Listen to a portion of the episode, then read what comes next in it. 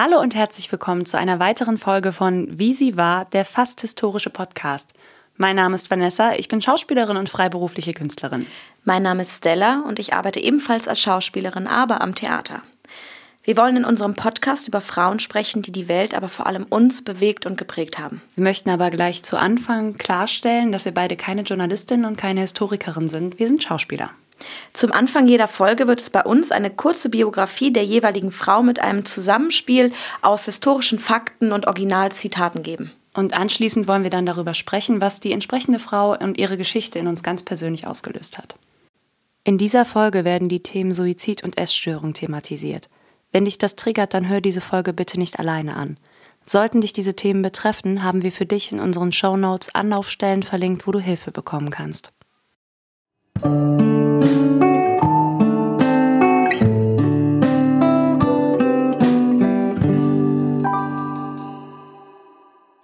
Elisabeth Amalie Eugenie wurde am 24.12.1837 als Tochter des Herzogs Max in Bayern und der Prinzessin Ludovica in München geboren.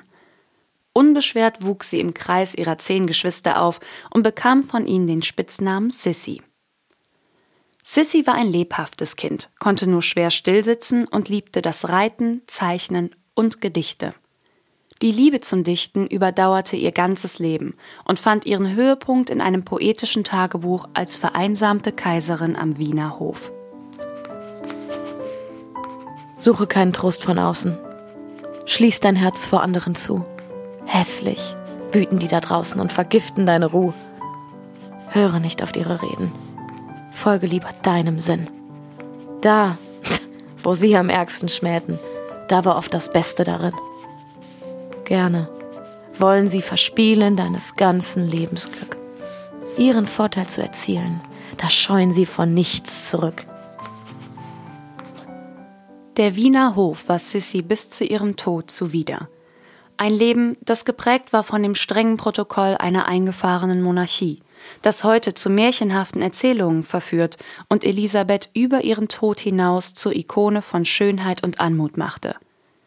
Märchenhaft war auch das Treffen mit dem jungen Kaiser Franz Josef im Jahr 1853, der in Ischke seinen Geburtstag feierte und sich zugleich in seine 15-jährige Cousine verliebt hat.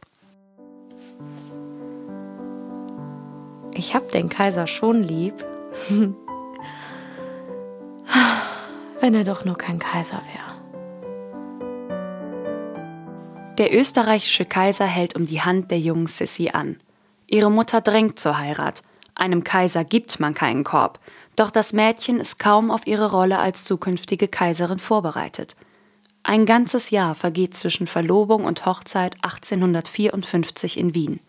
Elisabeth wird geschult im Tanz, Sprachen und dem strengen Protokoll des Wiener Hofs.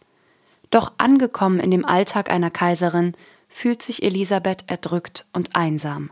Sie fühlt sich unwohl, reduziert auf eine Geburtsmaschine, um die Dynastie der Habsburger aufrechtzuerhalten. Ich bin erwacht in einem Kerker und Fesseln sind an meinen Händen. Elisabeth aber versucht sich aus ihrem goldenen Käfig zu befreien und verstößt gegen Konventionen. Sie lässt sich ein Turnzimmer einrichten und entwickelt eine exzentrische Begeisterung für sportliche Aktivitäten. Sie bewältigt Gewaltmärsche und ist eine herausragende Reiterin vermutlich die beste Reiterin ihrer Zeit. Elisabeth liebt die Extreme. Sie trainiert, treibt exzessiv Diät und widerspricht damit eigentlich dem Schönheitsideal der damaligen Zeit. Doch Sissy schafft sich ihre eigenen Ideale. Sie will natürlich schön und schlank sein. Eine Taille so schmal wie die einer Wespe. Sie investiert viel Zeit und viel Geld in die Pflege ihrer Haut, der Haarpracht und ihren Zähnen. Schönheit ist die Ursache und der Zweck aller Dinge. 1855 bringt Elisabeth ihre erste Tochter Sophie zur Welt. Im folgenden Jahr wird die Tochter Gisela geboren und die junge Frau hat ihre Aufgabe, die Linie der Habsburger zu erhalten, erfüllt. Elisabeth möchte reisen, nach Ungarn, ein Volk, das ähnlich wie sie um Unabhängigkeit kämpft. Sie tritt die Reise trotz Warnungen des Hofes mit ihren beiden Töchtern an. Und die beiden Mädchen erkranken schwer an Durchfall und Fieber. Sophie verstirbt schließlich an ihren Leiden in einem Alter von zwei Jahren, und Elisabeth gibt ihre andere Tochter in die Hände der Kaiserin Mutter Sophie. 1858 kommt der ersehnte Kronprinz Rudolf zur Welt. Für Elisabeth folgt eine Phase der Erschöpfung und Depression. Sie bevorzugt das Reisen im für sie gebauten Hofsalonwagen, und als Elisabeth 1861 nach nahezu zwei Jahren an den Wiener Hof zurückkehrt, war aus dem jungen Mädchen eine selbstbewusste Frau geworden. Elisabeth fordert Raum ein, und es scheint, als wolle sie den Hof und die Erziehung ihrer Kinder in die Hand nehmen. Eine dieser Forderungen war 1865 ihr Ultimatum an Franz Josef. Elisabeth drohte, den Wiener Hof zu verlassen, falls die strenge militärische Erziehung, unter der der sensible Rudolf litt, nicht augenblicklich beendet werde. Sie setzt sich durch, und ihr Sohn genoss fortan eine liberale Erziehung. Doch kurz darauf verlässt die Kaiserin dennoch den Hof, um ihre Reisen und Kuraufenthalte fortsetzen zu können. Wenn diese ganze Existenz nur provisorisch ist, Wozu braucht man Beständigkeit suchen? Das Leben. Das Leben ist doch auch nur eine schreckliche Unterbrechung des Nichts. Elisabeth litt unter starkem Husten, Schwäche und Depression. Die ihr verschriebenen Kuraufenthalte ermöglichten ihr den Ausbruch aus dem Hofleben. Ein Ziel dieser Genesungsurlaube war die Insel Korfu, für die Elisabeth eine große Faszination hegte. Doch kehr ich heim in deine Buchten, wenn mir das Lebenssturm missfällt. Was ich und meine Möwe suchten. Hier finde ich's. Ruhe vor der Welt. Während sie durch Europa, Kleinasien und Nordafrika reiste, entwickelte sich zwischen dem Kaiserpaar ein umfangreicher Briefwechsel. Doch Franz Josef hatte sich allerdings bereits an die ständige Abwesenheit seiner Frau gewöhnt. Die Ehe die ist doch auch nur eine widersinnige Einrichtung. Als 15-jähriges Kind wird man verkauft und tut einen Schwur, den man nicht versteht und dann 30 Jahre oder länger bereut und nicht mehr lösen kann. Für Elisabeth nahm das Leben ihren gewohnten Lauf. Lange Wanderungen, das Studieren verschiedenster Sprachen und Kulturen und Griechenland wurde dabei für sie zur Heimat ihrer Seele. Im Jahr 1867 nahmen die politischen Unruhen zu. Ungarn verlangte eine eigenständige Verfassung und Selbstbestimmung. Das Bestreben der Kaiserin nach einem Ausgleich mit Ungarn gehört zu ihren einzigen politischen Ambitionen. Ihr lebhaftes Interesse für ungarische Angelegenheiten erklärt ihre dortige Popularität. Das Kaiserpaar wird 1867 zu König und Königin von Ungarn gekrönt. Der große Wunsch dem Größeren weicht, nie zieht ins Herz Genüge ein. Und hast du einst dein Glück erreicht, so hört es auf, dein Glück zu sein. 1868 bekommt Elisabeth ihr viertes und letztes Kind, Marie Valerie. Elisabeth geht auf in der Mutterrolle. Ihr jüngstes Kind genießt eine Zuneigung und Aufmerksamkeit, welche ihre Geschwister nie erfuhren. Marie Valerie, auch die einzige genannt, durfte ihre Mutter auf Reisen begleiten und war frei in der Wahl ihres Partners. Auf diesen Reisen lässt sich Elisabeth im Jahr 1888 einen Anker auf ihre Schulter tätowieren. Wer hat dir wohl verraten, du liebe Nordsee mein, dass ich mit Leib und Seele so ganz und gar bin dein? Heute streift meine Schwinge der Nordseeschaum, ihre Wogen wiegen mich ein bis zum Traum. 1889. Die Tragödie von Meierling. Der Kronprinz Rudolf nahm sich gemeinsam mit seiner jungen Geliebten Marie Wetzerer das Leben. Dieser Schicksalsschlag traf Elisabeth schwer und sie trug von diesem Zeitpunkt an nur noch schwarz. Jedes Mal, wenn du das Abwendbare abgewendet hast, dann geschieht das Unabwendbare. 1898 reiste Sissi inkognito nach Genf, doch die Lokalzeitungen machten den Kurzbesuch der Berühmtheit bald publik. Als die Kaiserin am 10. September gemeinsam mit ihrer Hofdame die Seepromenade entlangschritt, stürzte sich der italienische Anarchist Luigi Luceni auf sie und stieß ihr eine spitze Pfeile ins Herz. Der Einstich war so klein, dass die Kaiserin ihn zunächst nicht bemerkte. Doch kurz nach dem Ablegen des Dampfers brach sie zusammen. Elisabeth erliegt ihren inneren Verletzungen und verstirbt wenig später im Alter von 60 Jahren in Genf. Ihre letzte Ruhestätte fand Elisabeth in der Wiener Kapuzinergruft, wo ihr Sarkophag heute neben denen von Franz Josef und Kronprinz Rudolf liegt. Ich wünschte, ich wünschte, meine Seele könnte durch eine kleine Öffnung in meinem Herzen in den Himmel entgleiten. Eine ganz andere Biografie, eine ganz andere Zeit als alle Frauen, über die wir bisher gesprochen haben. Ich bin sehr gespannt auf das Gespräch heute. Ja. Weil ich auch glaube, dass wir uns sehr anders verhalten werden als, also was heißt anders verhalten? Nicht so sehr emotional, wie wir es vielleicht vor allem in den letzten beiden Folgen gewesen sind. Schön, wenn ihr alle wieder zurückgekommen seid. Trotz der großen Heulerei.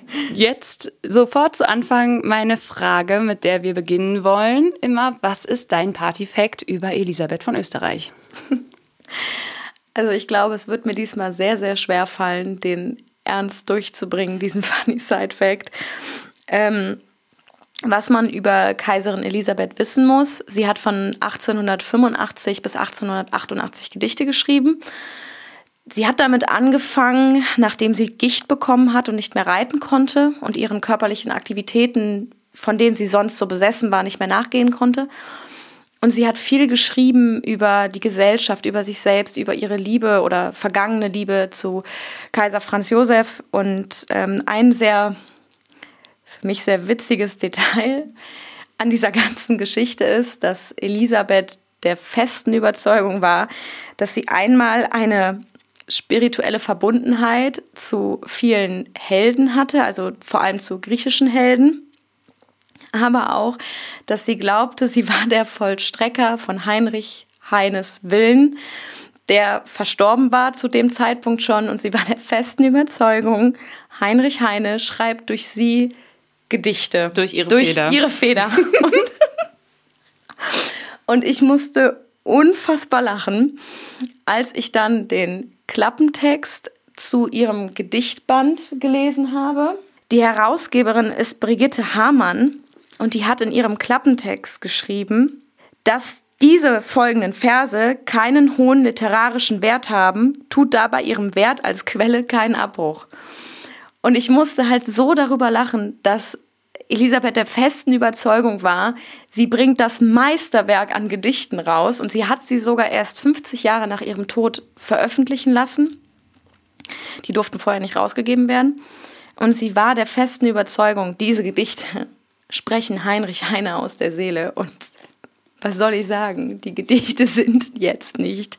Nicht unbedingt Heinrich Nicht Heine. unbedingt Heinrich Heine. Wir möchten an der Stelle natürlich sagen, dass wenn wir über Situationen lachen, wenn, wenn wir anfangen zu kichern, dass das nie abwertend über die Frauen gemeint ist, dass wir uns nie über die Frauen lustig machen wollen. Ich glaube, das kann man nicht oft genug sagen. Ja. Wir möchten jedem Thema immer mit größtem Respekt begegnen.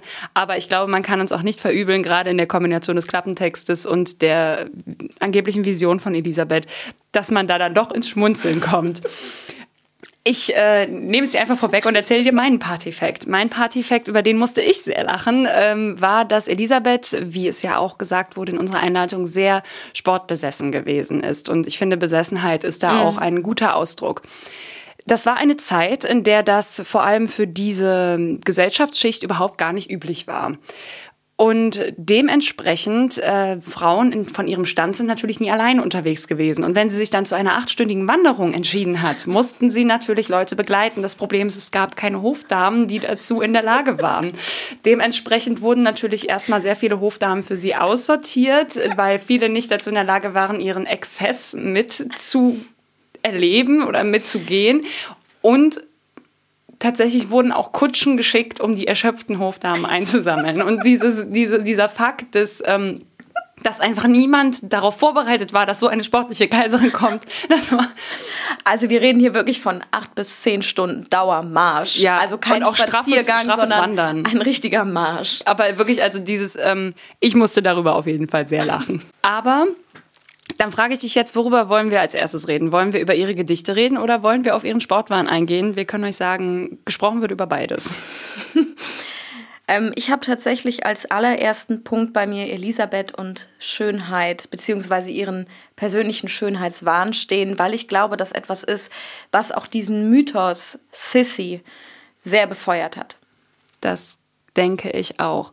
Diese Schönheitskultur, die sie einfach betrieben hat. Was ja auch für die Zeit wahnsinnig außergewöhnlich war, so wie ich das gerade auch schon mit dem Sport gesagt habe, dass alle Monarchen, die vor ihr da waren, viele, die auch in der Zeit äh, Monarchen oder Monarchinnen waren, sahen einfach nicht so aus wie sie. Sie hat ähm, eine Vorstellung gehabt, dass umso magerer sie wird, sie hat die 50 Kilo nie überschritten mit ihren über 1,70. 1,72 war sie. Hat sie eine, hat sie eine Wespentaille gehabt, die sich, die, wovon dieser Mythos sich in der ganzen Welt zu der Zeit mhm. schon verbreitet hat. Auch gegen die eigentlich damals trendige Mode. Genau, sie hat dadurch natürlich auch keine Modeikone sein können, weil sie eben so anders aussah. Sie hat halt gar, gar keinen Stil in dem Sinne setzen können, sondern hat ihren ganz eigenen. Sie hat auch einen ganz eigenen Stil auch neu erschaffen. Genau. Das war ja, sehr ihrer Zeit ein bisschen auch voraus. Vielleicht kann man auch sagen, dass sie damals wirklich einen Wendepunkt eingeläutet hat. Was ich aber so faszinierend daran finde, dass dieser Mythos um die Schönheit, der ihr auch so wichtig war, sie wollte unbedingt als eine wunderschöne Frau in die Geschichte eingehen, dass aber auch dieser Nationalstolz diesbezüglich an dieser Frau haftete. Also damals schon, mhm. dass, dass, dass diese. Wir haben die schönste Monarchin in ganz Europa. Ja, das ja. ist doch. Also ich kann mir nicht vorstellen, dass ein Land sich heutzutage brüstet und sagt, wir haben den schönsten Präsidenten oder die schönste Präsidentin. Grüße gehen raus an Manuel Macron. wir hatten auch in unseren Vorgesprächen oder in unserer Recherche auch immer wieder das Thema Elisabeth und Essstörung. Und wir sind beide an einen Punkt geraten. Ähm, wir haben ein Interview gesehen mit einer Sissy-Expertin, die gesagt hat, der Mythos, Elisabeth sei magersüchtig gewesen, würde nicht stimmen. Wir haben viel darüber gesprochen und uns auch beide, glaube ich, gesagt, wir wollen den Begriff magersüchtig nicht verwenden, aber wir wollen es als Essstörung betiteln. Ähm, was war für dich oder für uns beide der Punkt, wo wir gesagt haben, okay, man muss es doch als Essstörung betrachten, wie die Frau damals mit ihrem Körper umgegangen ist? Also für mich war wirklich der absolut unausweichliche Punkt, als es zu ihrem mhm. Obduktionsbericht kam und mhm. da dann eben von Hungerödemen geschrieben wird, dass ganz klare Hungerödeme auftreten, dass die und das war der, für mich der Punkt, wo ich gesagt habe, okay, also wie man es betitelt, Fakt ist, dass mhm. sie und auch wenn sie gerne gegessen hat, wenn sie im, im Café Sacher Süßigkeiten gegessen hat und Veilcheneis und alles, mhm. das eine hat ja mit dem anderen nichts zu tun, dass genau. ihr Verhältnis gegenüber Essen sehr, sehr schwer eingestellt also war. Also sie hat ja obsessiv ihren Tag, ihr Verhalten, ihr Essen, ihren, ihr Sport dran angepasst, diese Figur ihr Leben lang zu erhalten. Und ich finde das ganz, ganz wichtig, dann auch zu sagen, das ist eine Essstörung. Dieses obsessive Verhalten mit um sich selbst, um diesen Mythos, um diesen Schönheitswahn, das ist ja schon kein gesunder Umgang mit sich selbst. Sie hat sich ja auch ab. Sie hat sich das zur Lebensaufgabe gemacht. Sie hat genau. das Gefühl gehabt, sie hätte keine andere und hat, äh, während ihr Mann Franz Josef die Regierungsgeschäfte abgewickelt hat, war ihr dieser Schein nach außen wichtig. Und man muss trotzdem unter allen Umständen sagen, das hat sie geschafft. Sie hat genau das erreicht. Sowohl in die Geschichte als auch in der Zeit ist sie eingegangen als eine wunderschöne, Monarchin, die eine ganz mysteriöse Ausstrahlung hatte. Vielleicht auch so mysteriös, weil sie sich ab dem 30. Lebensjahr gar nicht mehr hat fotografieren oder zeichnen lassen. Das heißt, die Bilder, die wir heute von Kaiserin Elisabeth haben, sind alle vor oder um spätestens ihrem 30. Lebensjahr entstanden. Es gibt Bilder, Paparazzi-Fotos, wo sie ihr Gesicht mit einem Schleier oder einem Fächer verdeckt. Und wir saßen beide vor diesem Bild. Das ist das Bild, äh, wo sie auf dem Pferd sitzt mit einer unfassbar schmalen Taille und mit diesem Fächer vom Gesicht. Und es hat wirklich was. Also dieses Bild hat eine ganz, ganz seltsame Aura. Es war ja dann auch schon der Zeitpunkt, dass sie sich nach, da kommen wir später darauf zu sprechen, in der Biografie mhm. wurde es ja schon gesagt, dass sie sich ab dem Selbstmord ihres Sohns Rudolf mhm. auch nur noch schwarz gekleidet hat. Genau. Das heißt, diese mystische Aura, diese Ausstrahlung, die sie hatte, die wurde natürlich durch diese dunkel gewählte Kleidung gerne dann auch ein Schleier vorm Gesicht, eben immer der Fächer parat, natürlich nur verstärkt.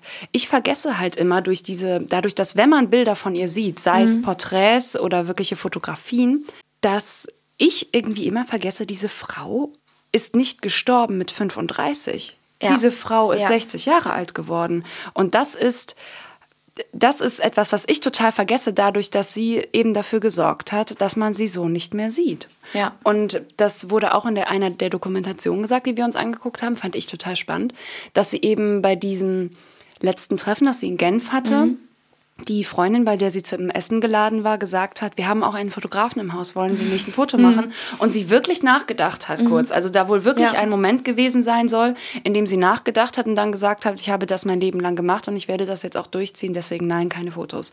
Ja. Und äh, ich, ich muss auch sagen, also ich habe da äh, sehr, sehr großen Respekt vor dieser Disziplin. Das muss ich wirklich sagen. Ich habe immer Respekt vor Menschen, die eine unfassbare Disziplin mit sich bringen und eine Frau, die Reitsport betrieben hat, Fechten, die sich vor und nach dem Reitsport dann noch in ihren eingerichteten Trainingsraum begeben hat, um die Rückenmuskulatur zu stärken. Dazu dann noch acht Stunden wandern am Tag. Das ist eine Disziplin, die ist. Aber ich würde mich da tatsächlich schon ein bisschen vom Wort. Ich weiß, dass diese Disziplin sehr bewundernswert ist, aber ich finde, wir reden hier ganz klar von einer Obsession dieser Frau. Ich rede von keiner Auch, Vorbild- und weiß, Nachahmfunktion. Ich, ich, weiß, ne? also ich weiß, wie du das meinst. Natürlich ist das absolut Irrsinn, was diese Frau da sich angetan hat, aber auch wirklich unfassbar ungesund und auch ich habe immer das Gefühl, wenn ich jetzt auch diese ihre Gedichte lese, ihr, ihren Werdegang, ihre Biografie, alles, was über sie gesagt wurde, alles dreht sich um sie, alles dreht sich um ihr Aussehen, ihr Wirken, alles ist so unfassbar selbstbesessen. An der Stelle möchte ich gerne das Zitat ihrer Nichte einmal kurz einbringen. Und zwar ihre Nichte hat über sie gesagt, meine Tante betet die Schönheit an wie ein Heide seinen Götzen. Hm. Und ich finde, das beschreibt es hm. sehr gut, auch dass zu der Zeit schon von außen jemand, auch ihre Nichte, demnach jemand, hm. sehr der viel, ihr nahestand. Der, der ihr nahstand, aber auch jünger war und das einfach reflektiert hat und gesagt hat, okay, also normal ist das, was hier gerade passiert, nicht. An der Stelle dann noch eine Anekdote, ein Mythos, eine Erzählung über Kaiserin Elisabeth und Kaiserin Eugenie von Frankreich. Und zwar, dass die beiden wirklich den Umfang ihrer Waden verglichen haben. Weil diese Kaiserin von Frankreich eben auch als eine sehr, sehr schöne Frau gegolten mhm. hat. Und ja, das war auch so, so, eine, so eine Geschichte, wo ich wirklich gemerkt, also wo die einfach diesen Wahn in sich komplett unterstreicht, diesen nicht mhm. nachahmbaren Wahn, den man auch niemals versuchen sollte nachzuahmen. Aber was natürlich in dieser ganzen Schönheit, was ich so natürlich, wofür sie steht, waren ihre Haare. Das ist ein, eine Sache, die ich mir nicht vorstellen kann. Also diese, erstens, wie lang die waren, wie dick, wie dick sie gewesen ja. sein müssen und auch diese Vorstellung, dass die Haarpflege, das Waschen der Haare mhm. einen ganzen Tag gedauert mhm. hat. Das äh, sie hat so viele neue Sachen. Sie hat ja auch neue Frisuren dann an den mhm. Hof gebracht, hat sich dafür eine ganz spezielle Friseurin ja. von der Wiener Hofburg hergeholt, hat aber auch da wieder ihre, ihre Eitelkeit unfassbar spielen lassen. Das hat die, die Friseurin dann im Nachhinein erzählt, dass wenn Haare ausgefallen sind, was ein ganz normaler Prozess ist, und bei Menschen, die Nährstoffmangel haben, leider auch vermehrt auftritt, dass sie tatsächlich sich dann die, die Haare der Kaiserin gar nicht gezeigt hat. Sie hat die Haare sofort verschwinden mhm. lassen, weil die Kaiserin wirklich sehr, sehr erbost darüber war, wenn sie gesehen hat, wie viele Haare fehlen, wie viele mhm. tote Haare auf ihrem Kopf sich befunden haben und dass die jetzt nicht mehr diese Haarpracht erfüllen können. Mhm. Was Elisabeth auch unterscheidet zu den damals eigentlich gängigen Schönheitsidealen war, dass sie es angestrebt hat, natürlich auszusehen, eine natürliche Schönheit. Und sie hat auch sehr, sehr viel dafür getan, diese natürliche Schönheit zu erhalten. Sie hat sich zum Beispiel Kalbsschnitzel, ist ein bisschen ironisch, dass sie die österreichische Kaiserin ist und sich Kalbsschnitzel aufs Gesicht legt. und diese Kalbsschnitzel, die wirkten tatsächlich verjüngt, also das ist bewiesen. Das war damals auch äh, gang und gäbe. Also mhm. das war jetzt nicht, dass man, dass sie da was komplett außerhalb Absurdes, der Zeit Absurdes ja. abgezogen, sondern für die Zeit ja. war das ein gängiges Schönheits. Ja. Sie ist sie hat sich kaum geschminkt und sie hat, glaube ich, auch, und das ist ja das Besondere mit diesen Haaren, dass sie das natürlich hatte. Und viele haben ihr auch eine feenartige Anmut nacherzählt, dadurch, dass sie, wie du eben schon erwähnt hast, relativ groß war für die damalige Zeit unfassbar grazil und schlank. Und sie muss, ich glaube, dass wirklich die Schönheit dieser Frau in ihrer Aura lag. Die Fotos, die wir von ihr kennen, das hast du, finde ich, so schön beschrieben in unseren Vorgesprächen, das sind nun mal Fotografien, die aus einem Stillstand entstanden sind. Das heißt, man sieht wenig Mimik, kein Lächeln. Diese Fotos wirken immer sehr distanziert, aber ich glaube, dass sie, wenn man sie persönlich gesehen hätte, ich glaube, sie hatte eine sehr, sehr beeindruckende Aura.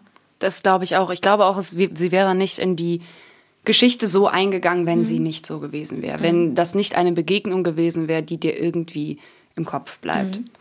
Was auch sehr erstaunlich ist, dass äh, Franz Josef, der sich ja damals wirklich erstaunlicherweise für sie entschieden hatte, als, Hals über Kopf, genau, Hals über Kopf, Blick. also wirklich, es ist wie in den Filmen, die wir kennen, das ist tatsächlich, glaube ich, einer der wenigen Details, die wirklich stimmen, dass Franz Josef sie gesehen hat und gesagt hat, die heirate ich. Es war eine Entscheidung innerhalb von Sekunden.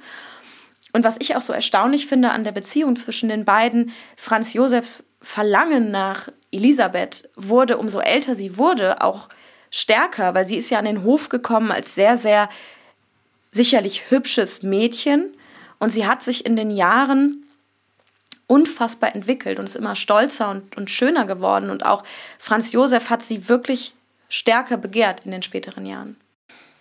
Was ich an dieser Geschichte von Franz Josef und Elisabeth so romantisch der Anfang gewesen ist, mhm. so groß die Vorlage für sämtliche Filmproduktionen und äh, sowohl jetzt noch als auch vor, vor einigen Jahren gewesen ist, finde ich, war, das war auch ein Detail, wo ich mir dachte, boah, Halleluja, was eine Beziehung. Eben wie du das sagst, das Begehren seinerseits und ich glaube auch die Macht, die sie wusste, die mhm. sie dadurch ein wenig über ihn die hatte. Die sie auch ausgenutzt hat in späteren Jahren. Genau, und darauf möchte ich gerade hinaus. Ich glaube, wir sprechen von der gleichen mhm. Situation, wo es eben um die Ungarn-Debatte ging mhm. und sie dann gesagt hat, okay, pass auf, das ist jetzt natürlich nicht der Wortlaut, das ist so, wie ich das jetzt wiedergebe, dass sie gesagt hat, okay, pass auf, ich möchte, dass wir das mit Ungarn so und so machen und wenn wir das so machen, dann bin ich auch bereit, dir nochmal einen weiteren Erben zu schenken. Und natürlich das äh, ist etwas, das war mir auch nicht mehr präsent mhm. im Kopf, dass sie dann irgendwie gesagt hat, nicht irgendwie, sie hat irgendwann gesagt, diese Ehe ist für mich hier vorbei oder diese Beziehung ist für mich hier vorbei. Die Ehe, das war ja was anderes. Die Beziehung ist hier für mich vorbei. Und dass sie dann eine neue Partnerin quasi für Franz Josef ausgesucht mhm. hat und das auch immer befürwortet hat, dass sie das unterstützt hat. Das war auch eine junge Schauspielerin, äh, auch vom Wiener Burgtheater tatsächlich. Wir würden auch an der Stelle einmal gerne einen äh, Tagebucheintrag und ein Gedicht von ihr einfügen. Die Liebe ist der Führer heute in einem blauen Röckchen. Zum Hohn, dem Alter und der Zeit springt sie noch wie ein Böckchen. O zügle deine Euphosion. Lasst erst die Bäume sprossen. Dein dicker Engel kommt doch schon. Im Juni mit den Rosen eins der Zitate aus dem poetischen Tagebuch von Elisabeth. Und was man noch sagen muss zur Erklärung mit Dein dicker Engel, war Katharina Schratt gemeint, die halt die Dame war, von der wir eben gesprochen hatten, die Schauspielerin vom Wiener Burgtheater, die mit Kaiser Franz Josef eine Affäre hatte. Es ist allgemein sehr auffällig in ihren Gedichten, da jetzt nochmal vielleicht auch ein bisschen zurückgegriffen mhm. auf diesen Schönheitswahn, dass Elisabeth in diesen Gedichten sehr, sehr oft über die Optik anderer Frauen schreibt mhm. und das wirklich mhm. immer sehr, sehr oft auf die Figur begrenzt, also oder einschränkt. Das, mhm. ähm, und ich weiß noch, Stella hat mir dieses Gedicht vorgelesen, hat gesagt, schau mal, ich habe das gefunden, das finde ich gut, das würde ich gerne reinnehmen. Und meine, mein erster Impuls war wirklich, ich wette mit dir, diese Frau hat einen ganz normalen Körper gehabt. Und ja. wir haben dann ein Foto ja. von Katharina gefunden. Ja. Und es ist eine Frau mit einem tollen, weiblichen, normalen Körper. Also und das war wirklich, das war wirklich also, vor allem eine schlanke Frau. Also ja, eine schlanke Frau, eine schlanke Frau, eine schlanke Frau ja. mit, mit ganz normalen Kurven, eine, eine ganz normale Frau. und das war dann wirklich, als ich das stand und das gelesen habe, das war nochmal für mich nur, um das zu unterstreichen, ja. wie die Situation da gewesen ja. ist. Sie hat auch ähm, später zu, eine nicht, zu einer Nichte gesagt, äh, die kleine Wurst. Also sie hat einen Körper wie eine Wurstpelle. Also es ist, also ich glaube ihre Lästereien und ich glaube, vielleicht hat sie deswegen auch gesagt, bitte veröffentlicht meine Gedichte erst 50 Jahre nach meinem Tod. Also es ist fast grausam, darüber jetzt zu lachen, aber es ist so unfassbar absurd, was diese Frau wirklich, also es wirkt ja wirklich wie ein Wahn, dieses Vergleichen mit anderen Frauen, immer die dünnste zu sein, das ist eigentlich wirklich, das ist nicht zum Lachen. Es ist tot, tot traurig, aber es ist in so einer Absurdität in ihren Gedichten festgehalten, dass einen das echt teilweise sprachlos macht. Man muss ja auch über das Absurde manchmal einfach lachen, um es von sich abzuschütteln. Ähm, was man trotzdem nicht außen vor lassen darf, was auch, finde ich, sehr zu Elisabeth beisteuert und auch zu diesem Wahn und ihren ganzen Obsessionen und diesem permanenten Gefühl, gefangen zu sein am Wiener Hof, dass sie ja doch sehr, sehr früh Schicksalsschläge hat erdulden müssen. Es fing ja schon damit an, dass sie damals, als äh, Franz Josef sie ausgewählt hat als ihre Kaiserin, sie diese Rolle auch eigentlich, sie hat sich selber gar nicht in dieser Rolle gesehen. Vielleicht hätte sie mal auf sich hören sollen und nicht auf ihre Mutter und diesen Antrag ablehnen sollen, aber wer lehnt den Antrag eines Kaisers ab zu den damaligen, also zu der Einem damaligen Kaiser Zeit unvorstellbar. Ja, genau. Und die Mutter hat sie ja damals auch in diese Ehe geschoben, gesagt, mach. Sie war ja damals mit 15 auch dieser Aufgabe der Kaiserin ja noch gar nicht gewachsen. Also sie war zu dem Zeitpunkt gar nicht für den Hof genügend, genügend geschult. Sie hat dann äh, von, von der Verlobung bis zur eigentlichen Heirat ist ein ganzes Jahr vergangen, in dem sie überhaupt erstmal auf ihre Aufgaben am Hof vorbereitet wurde. Also tanzen, Sprachen, dass dieses Repräsentative des Kaisers, äh, Kaiserhofes, darauf war sie noch gar nicht vorbereitet. Ich bin bei meinen Recherchen über einen kleinen Ausschnitt eines Briefes von Ludovica, ihrer Mutter, gestoßen. Und da schreibt sie kurz nach der Verlobung, beziehungsweise am Tage der Verlobung einer Freundin, sie ist so jung, so unerfahren, ich hoffe aber, man hat Nachsicht mit dieser großen Jugend. Das heißt, Ludovica war sich schon darüber im Klaren, mhm. dass sie eine sehr, sehr junge Tochter mhm. dahin steckt schickt. Ähm, aber Ludovica hatte natürlich auch selber einfach damit zu kämpfen, dass ähm, mit ihrem eigenen Komplex zu kämpfen, dass mhm. sie in einen niedrigeren Stand als geheiratet Prinzessin, wurde. Als Prinzessin einen Stand, darunter ein Herzog, nur ein Herzog genau, Und da ist dann natürlich dieser Mythos ist das falsche Wort, aber eben da wird dann halt gesagt, dass sie natürlich auch sehr erpicht darauf war, ihre to Töchter wieder in höhere Stände zu bringen. Ich man muss sagen, sie hat es geschafft. Höher hätte sie nicht mehr ja. verheiraten können. Äh, Ludovica hat auch ihr eigenes Leben mit äh, Herzog Maximilian in Bayern auch als bäuerlich bezeichnet im Vergleich zu dem, was sie gewohnt war an viel, viel äh, größeren Höfen. Du bist gerade auf die Schicksalsschläge eingegangen mhm. von Elisabeth. Und zwar, wie wir es in der Einleitung ja schon gesagt haben, ist sie Mutter geworden. Sie hat Töchter bekommen. Sie hat die eine Tochter verloren. In einem sehr, sehr jungen Alter mhm. von zwei Jahren. Danach hat sie sich dazu entschieden, das eine Kind zur Schwiegermutter zu geben.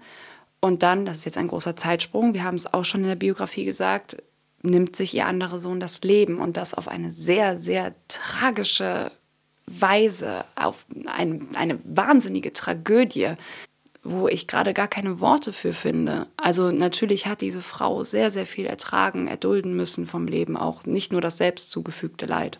Du hast es eben ja schon angesprochen, der Suizid von Rudolf, dem Kronprinzen und Marie Wetzerer. Was man zu Rudolf, glaube ich, wissen muss, er war im Gegensatz zu seinem Vater, der sehr, sehr konservativ, sehr äh, wenig politisch neu eingebracht hat in dieses doch von sehr vielen Umschwüngen dominierte Zeitalter, der an einer sehr, sehr klaren konservativen Linie festgehalten hat. Im Gegensatz dazu war Rudolf sehr, sehr liberal, viel, viel sensibler, auch ich glaube seiner Mutter viel ähnlicher. Und er hat halt diesen, diesem, ist diesem Druck dem ist er nicht standgehalten und er hat sich selber umgebracht. Er hat aber auch, und das, das ist so ein, das gibt ein ganz komisches Gefühl im Körper, er wollte diesen Suizid nicht alleine durchziehen. Er hat erst eine sehr, sehr berühmte Prostituierte der damaligen Zeit, äh, Michi Kasper, gefragt, ob sie sich mit ihm gemeinsam suizidieren will. Die hat natürlich, also Nein gesagt, das heißt natürlich, aber sie hat Nein gesagt. Und Marie Wetzerer, ähm, hat sich dann dazu entschlossen, sich mit ihm gemeinsam zu suizidieren. Obwohl man auch da sagen muss, da scheiden sich etwas die Geister. Es ist nicht genau klar, ob Marie Wetzerer sich selbst erschossen hat oder ob Rudolf sie erschossen hat. Also ob wir über einen gemeinsamen Suizid sprechen oder über einen Femizid gefolgt von einem Suizid. Ich finde diese Geschichte auch unglaublich, dass, was da, was da passiert ist. Ich hatte das im Kopf, dass das passiert ist, aber muss auch ehrlich zugeben, es war ein Detail, das hatte ich auch gerne wieder vergessen oder mhm. hinten im Kopf irgendwo vergraben. Natürlich war es dann damals auch so, dass der Hof versucht hat, sein Ansehen zu wahren oder grausame Geschichten nicht so nach außen mhm. tragen zu müssen. Das äh, passiert ja heute auch oft genug, dass in egal wo Geschichten versucht werden, erstmal zu verschleiern. Und da war es eben so, dass äh, der Hof nicht wollte, dass da von einem zweifachen Suizid oder wie man es dann auch immer, wie es gewesen ist, sprechen kann. Und demnach haben sie die Leiche der jungen Frau erstmal zwei Tage dort liegen lassen, um eine Lösung zu finden und haben dann die Eltern der jungen Frau kontaktiert und haben gesagt, okay, ihr kümmert euch darum, dass diese Leiche verschwindet, aber nicht als Leiche. Hm. Weil wir wollen nicht, dass eine Leiche hier rausgetragen wird, weil dann müssen wir uns dazu äußern. Und demnach waren die Eltern dazu genötigt, da eine Lösung zu finden. Und die Lösung, die sie gefunden haben mit einer zwei Tage alten Leiche, war, dass sie diese Leiche mit dem Kleid an einen Besenstiel gebunden haben am Rücken, damit diese Frau, dieser Körper eine aufrechte Haltung hat. Dann haben sie den Körper zwischen sich eingeklemmt, damit es aussieht, als ob drei Menschen nebeneinander, wovon zwei den einen stützen gehen und haben sich dann so in die Kutsche gesetzt. Und dann wurde sie verscharrt. Das ist der Ausdruck, über den wir da dann gestolpert sind, verscharrt. Und ich glaube, das beschreibt auch dann die Situation ganz gut. Das ist sehr, sehr makaber. Hinzu kommt, dass äh, der Hofstaat dann entschieden hat, okay, gut, wir bringen es dem Kaiserpaar bei. Wir sagen denen einfach erstmal, ihr Sohn hat sich, wurde vergiftet. Also gar nicht, der mhm. hat sich selbst erschossen, sondern der wurde vergiftet und Rudolf hatte Abschiedsbriefe geschrieben. Mhm. Zwar nicht an seinen Vater, aber er hatte Abschiedsbriefe geschrieben. Und dann später wurde an die Eltern wurde den Eltern halt gesagt, nein, es handelt sich hier um einen Suizid. Das war dann der Zeitpunkt, von dem wir eben schon gesprochen haben. Elisabeth hat ab da nur noch schwarz getragen. Auch wieder ein Kapitel, das zeigt, dass Elisabeth auch sehr spirituell war. Sie ist äh, nach dem Suizid ihres Sohnes in die Gruft gegangen und ähm, dachte, sie könnte mit ihm kommunizieren. Nun haben wir ja ein sehr dunkles äh, Kapitel von ihr besprochen. Ich möchte gerne noch auf etwas eingehen, was ich sehr, sehr schön und auch sehr beneidenswert an ihr finde. Beneidenswert im Sinne von, weil ich mir das natürlich für mich selber auch wünsche, dass ich dazu die Chance bekomme. Mhm. Diese Frau hat die Welt gesehen oder mhm. sehr, sehr viel von der Welt gesehen. Und das finde ich toll, dass sie diese Möglichkeit gehabt hat. Ich finde es natürlich unfassbar ironisch, dass sie selbst ihr Leben, also ich, das tut mir so leid, mhm. dass diese Frau nicht dazu in der, also ich kann nicht darüber urteilen, wie das ist, am Hof zu leben, wie das mhm. ist, wenn die Welt auf dich guckt, das kann ich nicht. Aber sie hatte ja, was ihr die damalige Zeit dann auch noch gegeben hat, ganz anders als Monarchen heute oder mhm. berühmte Leute heute, eine gewisse Anonymität, weil damals ja Fotografien und so noch nicht so verbreitet waren. Sie konnte schon mehr oder minder inkognito reisen. Mhm. reisen. und hat dadurch dann auch sehr, sehr viel gesehen. Hat sich in Korfu verliebt, hat sich da eine Villa gekauft oder wenn man das doch als Villa bezeichnen sie hat kann. Sich, sie hat sich eine, äh, eine, ein Schloss bauen lassen auf Korfu und sobald, und das finde ich schon wieder so ein unfassbar interessanter Fakt, und sobald dieses äh, Schloss gebaut war, war es für sie nicht mehr von Interesse. Aber in diesem Garten mhm. steht ein Denkmal für Heine. Aber ja, sie hat die Welt gesehen ähm, oder viel von der, nicht die Welt, aber sie mhm. hat viel von der Welt gesehen. Und wenn sie nicht unterwegs war ähm, in der Welt, war sie in, was auch heute noch sehr viele renommierte mhm. Kurorte in, in Deutschland und Österreich sind, war sie eben auf Kuraufenthalten. Auch krankheitsbedingt? Auch krankheitsbedingt, mhm. weil sie viele Krankheiten hatte. Franz Josef hat sie tatsächlich in, die, in diesen Kurorten auch besucht. Er war mhm. nicht so der Schiffsmensch, das hat er auch selber mhm. gesagt, deswegen hat er auf diese Überfahrten gerne verzichtet. Sie hatte auch eine Yacht. Also das ist so, finde ich, wenn man, wenn man das so liest, das ist so eine Zeit und dann, dann ist ja, und dann war sie auf ihrer Yacht unterwegs und das war so für mich so ein Moment, da muss ich mir dann wachrufen, wir reden jetzt nicht von 1500, ja. sondern ja, sie hatte eine Yacht. Ich glaube aber auch für mich, egal wie schön dieser Fakt ist, dass sie auch viel gereist ist und dass sie die Welt gesehen hat, ich verstehe total, was du meinst, aber bei mir hinterlässt das trotzdem immer einen sehr, sehr bitteren Beigeschmack. Ähm, einerseits, ähm, das ist jetzt was sehr, sehr Persönliches. Und ihr wisst, wir wollen uns auch persönlich mit den Frauen auseinandersetzen. Und ich finde, dazu gehört auch mal, sich vielleicht eine Meinung zu dieser Frau auch zu bilden, die vielleicht nicht nur positiv ist. Und was bei mir bei dieser Frau so unfassbar hängen bleibt, ist, dass sie, ich verstehe ihr Gefühl der Eingesperrtheit. Ich, das ist das, was du eben meintest. Man kann sich das nicht vorstellen, was für ein Druck auf dieser Person lastet. Unfassbar. Aber sie hatte im Gegensatz zu vielen, vielen anderen Frauen dieser Zeit die Möglichkeit, sich auf so vielen Arten und Weisen auszudrücken, zu reisen. Sie hatte Geld, sie hatte Freiheit. Vielleicht nicht, sie war natürlich gebunden an diesen Hof, aber sie ist ja trotzdem gereist. Und gleichzeitig hat sie immer über alles gemeckert und eine, eine Sehnsucht gehabt, die nie erfüllt worden ist. Obwohl man denkt, ja, aber du bist doch gereist, du hast doch die Welt gesehen. Und du hattest Möglichkeiten und du hattest auch Möglichkeiten, dich, dich auszuleben. Du hast Kinder gehabt, du hast vor allem auch eine politische Macht gehabt, eine politische Macht, wo ich auch ganz ehrlich bin, die hat sie nicht genügend genutzt. Sie hat aus Österreich-Ungarn, dem Kaiserreich, die K&K-Monarchie gemacht, ein Kaiserreich und ein Königreich. Aber sie hat ihren, ihre eigentlichen Veranlagung, intellektuell, es war eine sehr, sehr intelligente Frau, aber auch ihre Möglichkeit, die Welt aktiv mitzugestalten, die hat sie nicht genutzt. Sie hat ihren Fokus auf sich selbst gelegt, auf das, dem, den, den Nachjagen einem Schönheitsideal, obwohl sie doch eigentlich in der Lage gewesen wäre, weil sie hatte liberale Ansichten, diese Ansichten zu nutzen, die Welt vielleicht etwas anders zu gestalten. Vor allem, weil sie diesen Einfluss auf Franz Josef ja irgendwie auch Richtig. gehabt hat, wie man es an Ungarn gesehen hat. Oder auch, dass sie ähm, da das spanische Hofzeremoniell, die Wiener Hofburg verändert hat, die Habsburger ähm, Entwicklung vielleicht verändert hat, weil es bei ihrem Sohn Rudolf, da jetzt nochmal ein Sprung in seine Kindheit, der ja sehr, sehr gequält wurde, sehr gedrillt genau. wurde von seinem ersten mhm. Lebensjahr an auf sein ja, auf seine, auf seine Thronfolgerschaft vorbereitet mhm. wurde und sie dann gesagt hat, ähm, irgendwann, nein, das, das geht so nicht mehr. Also wir reden hier wirklich von körperlichen Qualen. Dieser Junge hat... Ja, militärischer Drill, genau, das zu der Zeit Schnee gewesen ist. Im Schnee exerziert. Er war zum Beispiel auch eine Geschichte, die ich auch unfassbar traumatisierend finde. Seine Lehrer haben ihn in einem Biergarten, also draußen, alleine gelassen über Nacht und zu ihm gesagt, übrigens, hier sind auch gefährliche Wildschweine. Also das ist wirklich so, wie dieses Kind gelitten haben muss. Und ganz, das war eben schlimm. der Zeitpunkt, wo Elisabeth dann gesagt hat, okay, nein, ich möchte das nicht mehr. Ich möchte, dass mein Sohn eine liberale Erziehung genießt. Und dann hat sie das auch durchbekommen mhm. mit dem Druck hinterher. Sie hat gesagt, entweder ihr macht das oder ich verlasse den Hof. Und das ist natürlich auch damals wirklich eine also Drohung ein, gewesen. Es war auch ein Skandal am Hof selbst, ja. dass sie sich so gegen diese Konvention und die, gegen diese Erziehung des Thronfolgers äh, gewehrt hat. Und dann hat sie die das durchbekommen. Er hat äh, die Erziehung wurde von fortan geändert und ihre Konsequenz daraus war, sie ist trotzdem gegangen. Also das ist ja. deswegen ich wir es sind sehr viele gemischte Gefühle, sehr viel Unverständnis unsererseits. Wir haben auch, das möchte ich an der Stelle sagen, weil es mir wichtig ist, wir haben nie gesagt, dass wir hier nur über Frauen mhm. sprechen werden, wo wir sagen, das sind nur Vorbilder. Das mhm. sind Frauen, deren, deren Leben man nacheifern sollte. Um Gottes Willen nein, aber es sind Frauen, von denen man lernen kann und Frauen, die die Weltgeschichte verändert, bewegt, geprägt haben. Und was man über Elisabeth sagen kann, definitiv, ist, sie hat die Welt inspiriert. Sie tut es heute noch.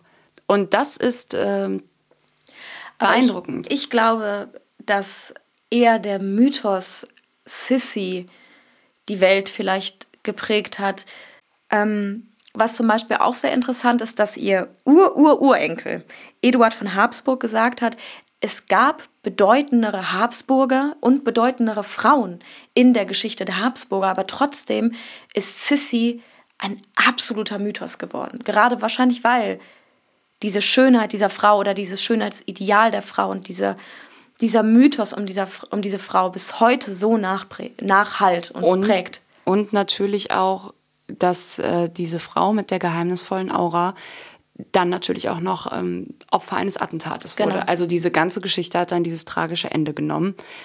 Eine Sache, die ich, die auch nicht direkt was mit Sissi zu tun hat, in dem Sinne, aber mit dem Attentäter an der Geschichte sehr interessant mhm. finde, ist, dass dieser gar nicht die Absicht hatte, sie zu attackieren, mhm. sondern einen ganz anderen Monarchen attackieren wollte. Aber er hatte einen allgemeinen Hass gegen die Monarchie und hat dann festgestellt, okay, den einen kriege ich nicht, aber Elisabeth ist da. Das hat die Presse damals dann verbreitet, als sie das mitbekommen hat. Obwohl sie auch inkognito gereist ist. Genau, und dann hat er sich dazu entschieden, okay, dann äh, attackiere ich sie und er hat es wohl selber im Wortlaut gesagt, ich habe ich hab sie gut getroffen, sie muss, müsste tot sein. Und dann ist sie verstorben mit einem Zitat, das sie an dem Tag, am selben Tag angeblich gesagt hat, das wir auch schon in der Biografie reingebracht haben. Es ist, es ist immer tragisch, wenn Menschen so gehen müssen. Egal wer, egal mhm. warum, das, das sollte einfach nicht mhm. so sein. Elisabeth ist wie jede Frau, die wir uns bisher vorgenommen haben, ein wahnsinnig großes Thema. Mhm. Ein Thema, wo wir beide, glaube ich, mit ein bisschen Zwiespalt, weil wir beide haben es in der letzten Folge thematisiert. Wir sind beide Mädchen, die auch schon als Kinder die Sissy-Filme gesehen haben, mhm. die mit dem ganz anderen Mythos der Sissy, der in den 50er Jahren äh, publiziert wurde, groß geworden ist. Und dann wird man auf einmal konfrontiert mit einer Geschichte, die eigentlich gar nichts damit zu tun hat. Mhm. Aber trotzdem eine Frau, wie wir es schon mal gesagt haben, die die Welt bewegt hat, die sie verändert mhm. hat. Und wir wollen gerne etwas Neues einführen, was ich natürlich für dieses Thema, diese Frau, ich wünschte uns wäre es schon vor zwei Folgen oder bei der ersten eingefallen. Wir möchten gerne einführen, dass wir zum Ende unseres Gespräches uns immer gegenseitig Frage stellen. Stella, was möchtest du denn aus dieser Biografie für dich mitnehmen? Weil das ist natürlich das, was wir auch gerne mit unserem Gespräch so ein bisschen auch bei euch erreichen mhm. können, dass ihr merkt, okay, wozu inspirieren diese Frauen, sowohl im Positiven als auch im Negativen? Auch wenn ich mich eben, wie ihr sicherlich gemerkt habt, sehr über sie auch echauffiert habe irgendwo und ich glaube, ich sie jetzt auch anders betrachte oder sie, ich sie immer schon nicht als Sissy aus den Filmen betrachtet habe, also Kaiserin Elisabeth. Ähm, als Kind hatte ich auch diese Faszination der Filme, auch geprägt durch meine Oma damals, die die mit mir geschaut hat. Ähm, und jetzt, aber deswegen möchte ich noch was Positives sagen, abgesehen von dem, was ich eben gesagt habe, dass sie ihre Rolle nicht so angenommen hat, wie sie es eigentlich hätte tun können. Und ich glaube, das ist ihr Streben nach Freiheit. Sie strebt nach persönlicher Freiheit, aber sie bewundert auch an den Ungarn den Kampf nach Unabhängigkeit und Freiheit. Und ich glaube, sie hat sich damals in dem Kampf der Ungarn um ihre eigene Freiheit, da hat sie sich selbst gesehen. Und sie hat nie aufgehört, um diese Freiheit zu kämpfen. Und sie hat auch provoziert. Sie wollte den Hof, den Wiener Hof provozieren. Und das hat sie auch irgendwie geschickt getan. Und das ist was, was ich an ihr bewundere. Nicht zuletzt mit dem Tattoo, das sie hatte. Genau, darauf wollte ich, gut, dass du es gesagt hast. Also das bewundere ich an ihr, dass sie gegen Konventionen verstoßen hat und gesagt, nein, hier bin ich, ich mache es anders. Sie hätte es vielleicht nur konsequenter durchziehen müssen. Für mich können, durchziehen können. Müssen ist das falsche Wort. Was ist es denn für dich? Was ich an ihr beeindruckend finde, ist die Liebe zu anderen Kulturen, hm. die Weltoffenheit, die sie hm. dadurch hatte und dann aber auch so eine, wie sie eben war, extrem ähm, nicht nur, ich mag Griechenland, ich möchte da leben, mhm. ich möchte Griechisch lernen. Und nicht nur Griechisch-Griechisch, sondern Altgriechisch. Altgriechisch. und äh, auch, sie hat Ungarisch gelernt, sie hat Französisch gelernt, sie hat Englisch mhm. gesprochen. Diese Weltoffenheit. Und mhm. die finde ich auch gerade für jemanden, der in der Politik ist, wichtig. Ich finde es aber für jeden Menschen wichtig. Mhm. Und das hatte ich bei ihr schon das Gefühl, dass sie aufgeschlossen war, mhm. auch für Menschen, die Fehler gemacht haben, weil die Ungarn hatten auch Fehler gemacht. Mhm. Deswegen war, und sie war aber trotzdem der Meinung, aufgeschlossen sein. Mhm. Und das ist eine Sache, die ich positiv aus ihrer Geschichte für mich mitnehme und mir auch wünsche, dass das Menschen auch für sich mitnehmen können. Damit schließen wir unsere vierte Folge. Ich kann es gar nicht glauben, es ist schon die vierte. Ich auch nicht. Ja es macht sehr großen Spaß, mit dir mhm. über diese Frauen zu reden, zu recherchieren, in der Geschichte rumzuspringen. Wir hoffen, ihr verzeiht uns natürlich, dass es nie möglich ist, die Frauen außerhalb des geschichtlichen Kontexts zu sehen. Wenn wir gekonnt hätten, dann hätten wir euch gerne noch mehr über die Habsburger erzählt, mhm. über das, wie die Habsburger Dynastie geendet hat. Aber wir wollen uns natürlich immer wieder mit unserem Fokus auf den Frauen festhalten und wir wollen hier natürlich auch nicht irgendwie euch eine Stunde 40 mhm. hinschmeißen. Noch nicht. Aber In unserer nächsten Folge widmen wir uns einem Thema einer Frau, vor der wir beide ein bisschen Respekt haben. Ja. Weil wir natürlich bisher schon bei sehr künstlerischen Frauen gewesen sind oder bei einer Frau, mit der, die wir schon gespielt haben und uns damit künstlerisch auseinandergesetzt haben. Oder jetzt eben eine Frau, die uns auch schon unser Leben lang irgendwie begleitet hat. Und jetzt das nächste Thema, da widmen wir uns einer Frau aus der Wissenschaft.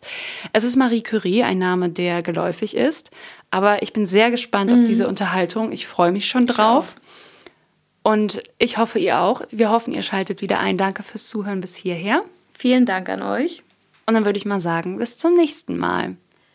Tschüss. Und wenn ihr bis dahin noch Vorschläge, Ideen oder Inspirationen habt, vielleicht auch Feedback oder Kritik, schreibt uns gerne an web.de und folgt uns natürlich gerne auf unseren Social Media Kanälen Facebook und Instagram auf visivar.podcast. Bis zum nächsten Mal.